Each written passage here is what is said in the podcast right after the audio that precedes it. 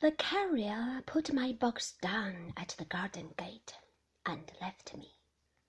I walked along the path towards the house, glancing at the windows, and fearing at every step to see Mr. Murdstone or Miss Murdstone lowering out of one of them. No face appeared, however, and being come to the house and knowing how to open the door before dark without knocking, I went in with a quiet, timid step. God knows how infantine the memory may have been that was awakened within me by the sound of my mother's voice in the old parlor. When I set foot in the hall, she was singing in a low tone.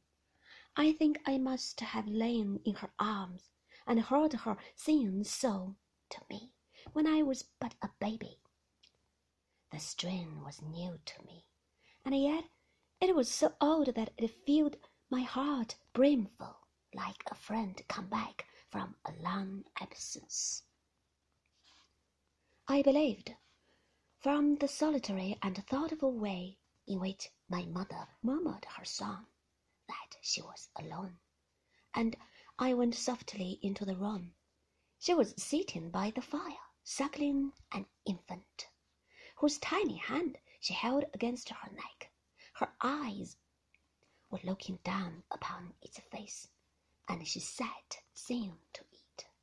I was so far right that she had no other companion.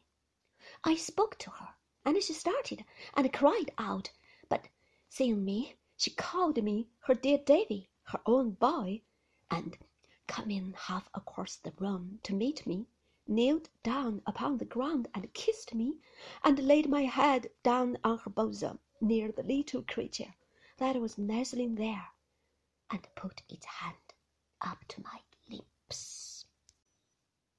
I wish I had died. I wish I had died then with that feeling in my heart. I should have been more fit for heaven than I ever have been since. He's your brother, said my mother, fondling me. Davy, my pretty boy, my poor child. Then she kissed me more and more and clasped me round the neck. This she was doing when Peggotty came running in and bounced down on the ground beside us and went mad about us both for a quarter of an hour. It seemed that I had not been expected so soon, the carrier being much before his usual time. It seemed, too, that Mr. and Miss Murdstone had gone out upon a visit in the neighbourhood and would not return before night. I had never hoped for this. I had never thought it possible that we three could be together undisturbed once more, and I felt, for the time, as if the old days were come back. We dined together by the fireside. Peggotty was in attendance to wait upon us, but my mother wouldn't let her do it, and made her dine with us. I had my own old plate, with a brown view of a man of war in full sail upon it, which Peggotty had hoarded somewhere all the time I had been away, and would not have had broken, she said, for a hundred. I had my own old mug with David on it, and my own old little knife and fork that wouldn't cut. while we were at table. I thought it a favorable occasion to tell Peggotty about Mr. Barkis, who, before I had finished what I had to tell her, began to laugh and threw her apron over her face.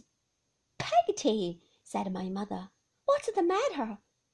Peggotty only laughed the more and held her apron tight over her face when my mother tried to pull it away, and said, as if her head or in a bag.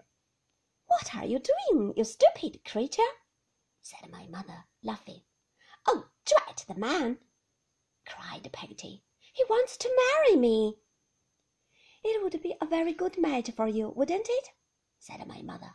Oh, I don't know, said Peggotty. Don't ask me. I wouldn't have him if he was made of gold, nor I wouldn't have anybody.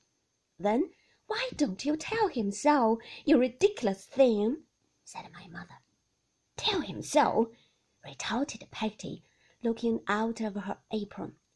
He has never said a word to me about it. He knows better. If he was to make so bold as to say a word to me, I should slap his face.